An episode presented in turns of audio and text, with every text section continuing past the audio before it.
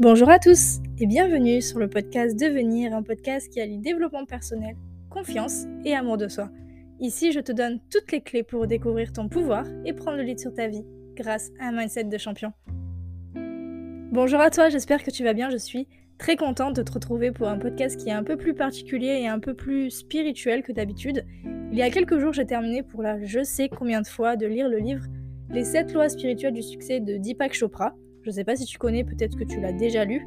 En tout cas, c'est un livre que j'adore énormément.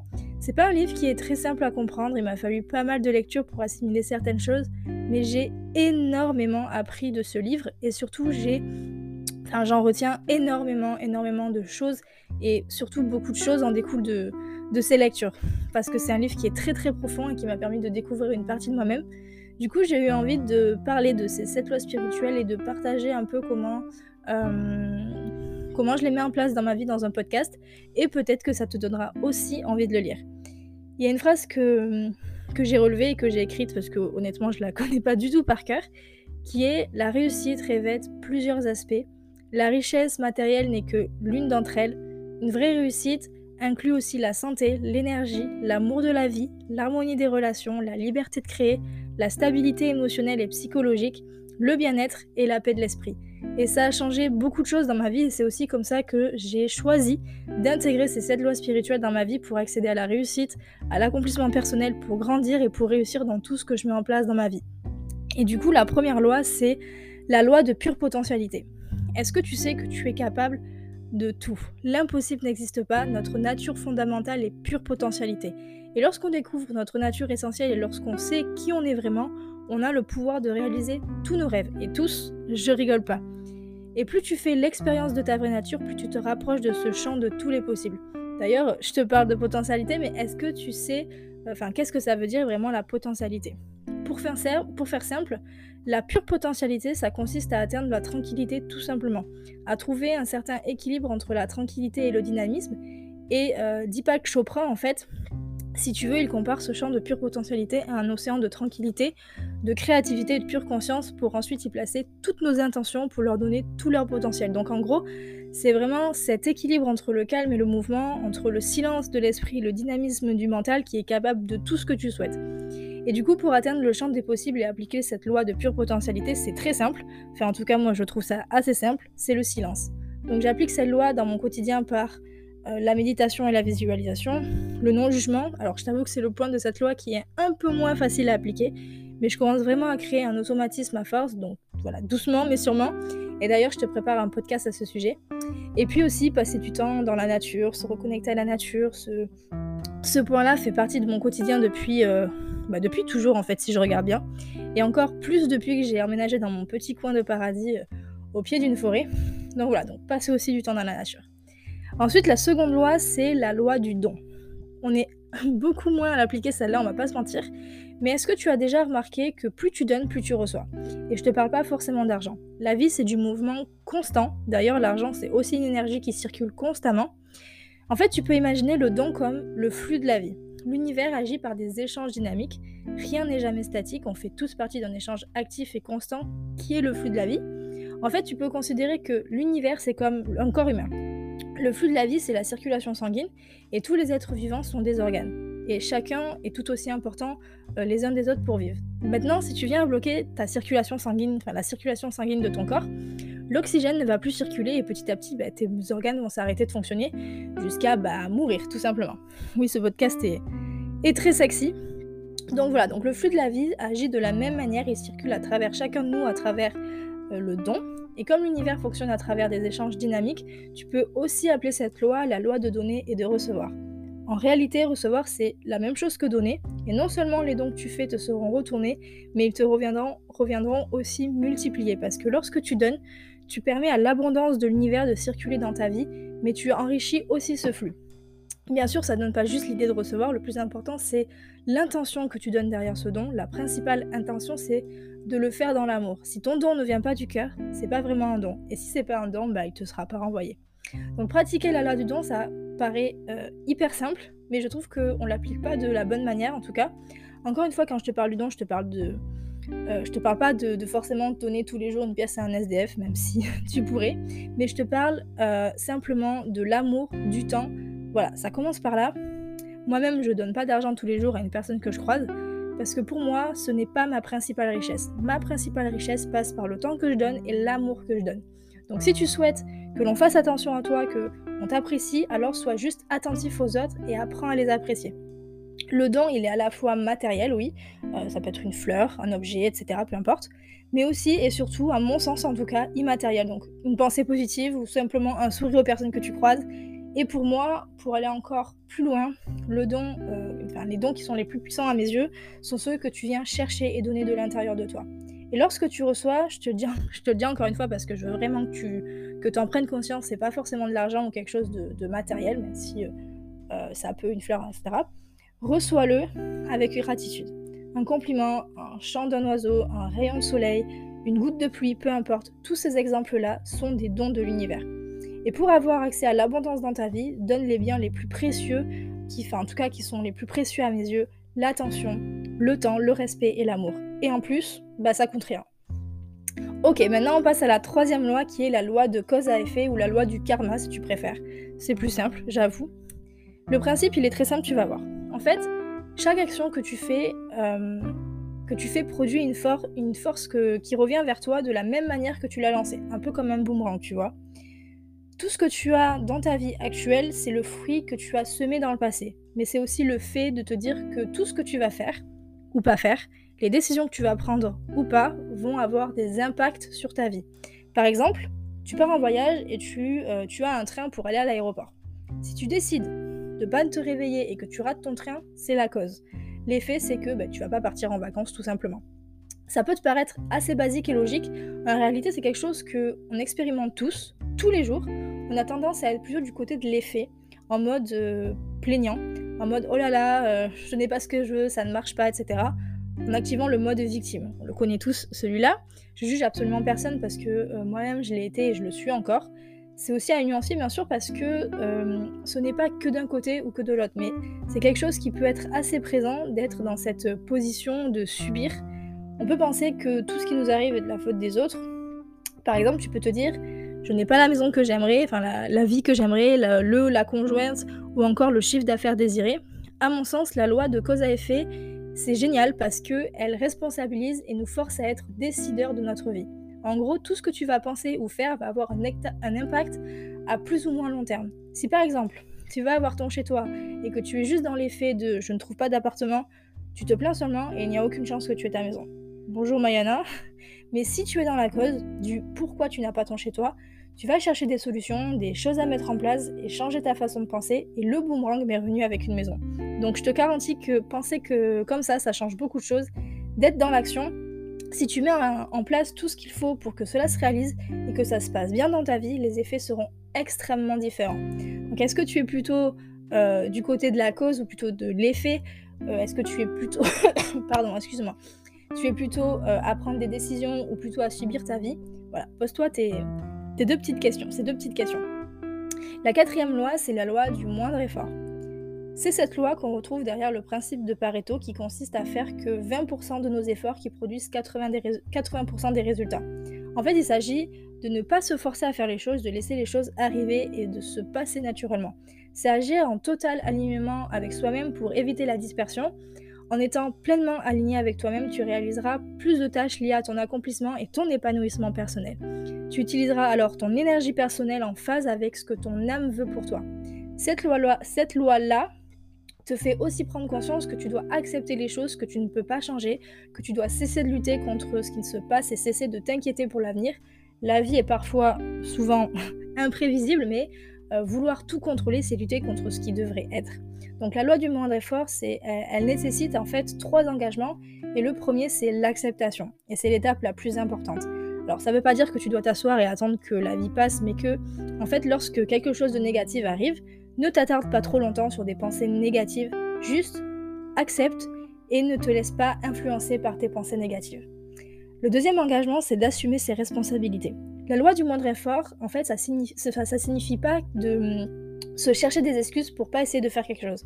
C'est au contraire accepter la situation dans laquelle tu te trouves et prendre la responsabilité de ta vie en posant des gestes concrets pour prendre la décision que tu souhaites prendre. Et le troisième engagement, c'est de lâcher prise. Une des causes de l'anxiété, c'est le désir de tout contrôler. Mais tu ne peux pas euh, contrôler tous les événements du monde ou toutes les mauvaises situations dans lesquelles tu peux te trouver. Laisse faire le processus et permets à l'univers de t'amener là où tu dois aller. Ce n'est qu'en exerçant ton esprit et à, abandonner tout, ça, en fait, que tu pourras vivre une vie paisible. Ensuite, la cinquième loi, c'est la loi de l'intention et du désir. Et celle-là, c'est une de mes préférées. Et une euh, des celles que j'arrive le plus à appliquer dans ma vie et qui est d'une puissance juste incroyable. Tu as la capacité de transformer tous tes désirs en réalité. Tous. On a tous envie de voir nos rêves se réaliser. Et oui, il y a beaucoup de, choses qu'on a du mal à réaliser et je, vais, te dire pourquoi. La première idée à comprendre, c'est que le pouvoir de l'intention est une suggestion que l'on pose en se disant si ça arrive, c'est bien, si ça arrive pas, c'est bien aussi. Mais euh, ce qui se produit souvent, en fait, c'est qu'on doute de, notre souhait, de nos souhaits. On pense qu'on ne le mérite pas, qu'on euh, n'a pas le droit, et du coup, on se dévalorise. En fait, il s'agit de, tout. En fait, il s'agit toujours de, de, la voix de notre mental qui passe en grande partie de son temps à nous sous-estimer pour garder sa toute puissance sur ce que l'on doit penser. Alors, comment elle fonctionne cette loi, euh, Tout ce que tu poses comme idée, comme affirmation, suggestion ou réflexion est directement imprimé dans l'univers. C'est la loi de l'attraction. Si tu focalises sur ta colère, par exemple, elle va s'amplifier. Si tu imagines que tu es nul, que tu es peu courageux ou courageuse, tu le deviendras. Tout dépend de l'endroit où se dirige ton attention. À partir du moment où tu portes ton attention sur une déclaration, qu'elle soit positive ou qu'elle soit négative, elle va se développer. En général, la loi de l'intention, elle fonctionne mieux sur les aspects qui sont négatifs parce que on a des croyances limitantes qui admettent nos faiblesses, et qui nous font soupçonner de nos forces et de notre capacité d'amélioration. Mais dès que tu formules une intention qui est positive, en l'espace de quelques secondes, ton mental va changer et euh, à minimiser en fait ta prétention grâce aux émotions et à la dévalorisation. En fait, c'est une façon de dire à l'univers ce qui te fait vibrer et euh, ce que tu as besoin d'attirer dans ta vie. Le pouvoir de l'attraction ouvre la porte à la créativité en posant clairement l'ambition de ce que tu souhaites atteindre. Tu peux sentir si ça résonne en toi. Si c'est le cas, sois sûr qu'en y croyant de toutes tes forces et en adoptant une attitude optimiste, elle prendra vie. Il suffit de penser positive, de changer ses croyances de, de, transformer sa vie. Quand je veux vraiment manifester quelque chose, quelque, quelque chose, soit en fait, je fais le tri dans mes pensées et je chasse toutes les idées négatives. Le pouvoir de la pensée est tellement plus puissant quand tu agis de façon positive. Et puis je choisis, une intention qui est claire. Parce que euh, ce que je souhaite, euh, en fait, pour que ce que je souhaite soit vraiment entendu et parfaitement entendu, il faut qu'elle soit de la, enfin, il faut que ça soit le plus clair possible. Si tu es dans le flou et que tu restes dans ce flou, tu n'obtiendras que du flou. Une fois que j'ai posé mon intention, je m'en détache. Enfin, en tout cas, je focalise pas sur la manière dont elle va, dont elle va prendre forme. Je sais que euh, c'est comme un aimant et que tout va se mettre en place. Donc n'aie pas de doute sur ce qui va se passer, et confiance en toi, mais aussi en la vie, qui t'apportera toujours et vraiment toujours ce dont tu as besoin. Et puis, un point qui est très important, c'est de garder un désir qui est profond. Ton désir doit venir de ton cœur. C'est par là que tu es connecté à l'univers.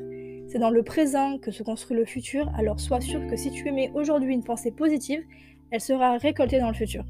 Aussi, sois toujours rempli de gratitude envers l'univers, et tu peux être sûr que les résultats seront juste fous.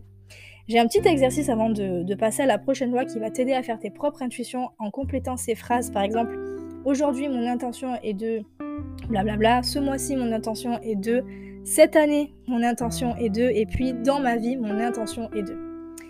Avant-dernière loi, et c'est la loi du détachement.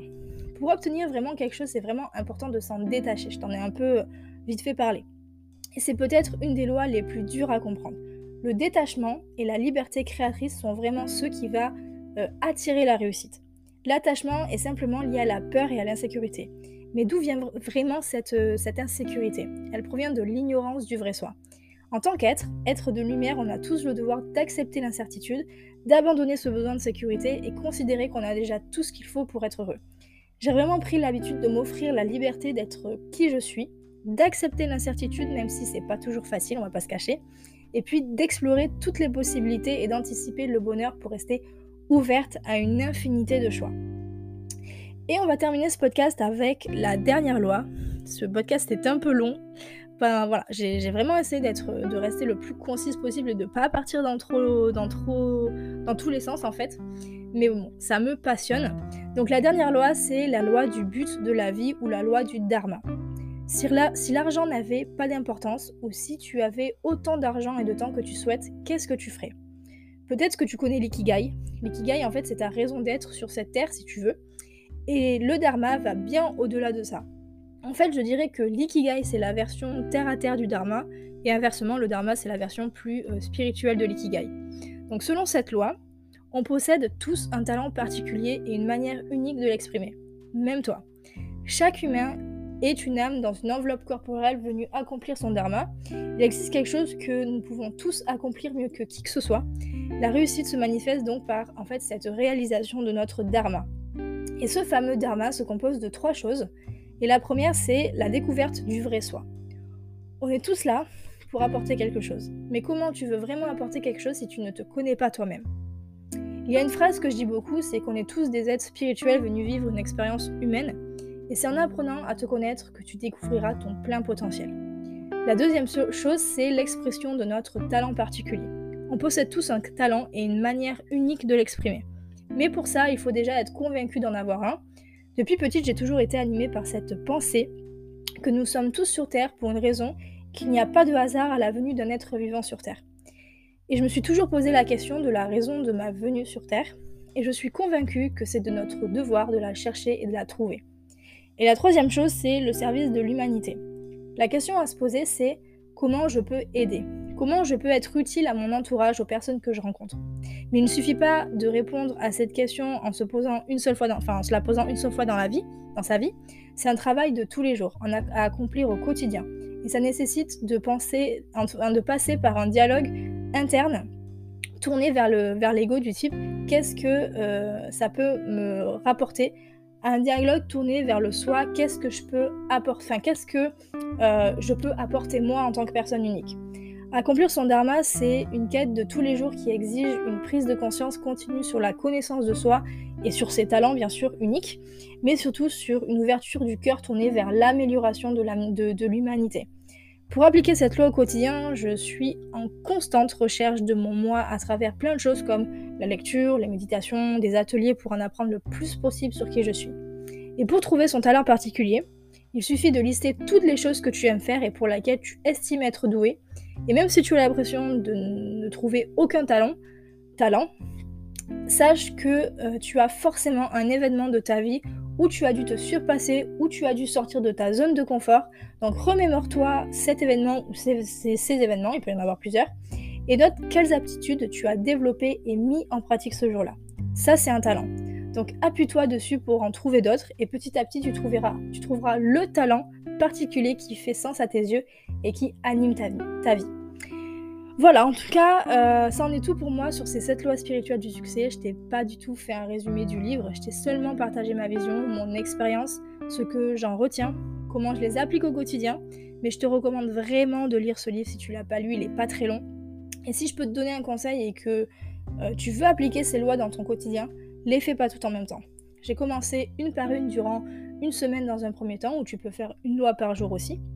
Mais voilà, la première fois que, j'ai lu ce livre, j'ai eu l'impression d'avoir une révélation, tellement ça faisait écho en moi. Et puis c'est vrai que j'ai vite été rappelée par la réalité du quotidien et, du monde de manière générale. C'est pour ça que j'essaie de, le lire et de le relire pour me remettre ces petites idées en place quand je suis un peu trop éparpillée là où je devrais pas. J'espère en tout cas que ce podcast t'a plu. N'hésite pas à me donner euh, ton avis sur les réseaux et à nous rejoindre sur Instagram pour travailler la confiance en soi et l'estime de soi ensemble. Je te dis à la semaine prochaine, prends soin de toi, bye.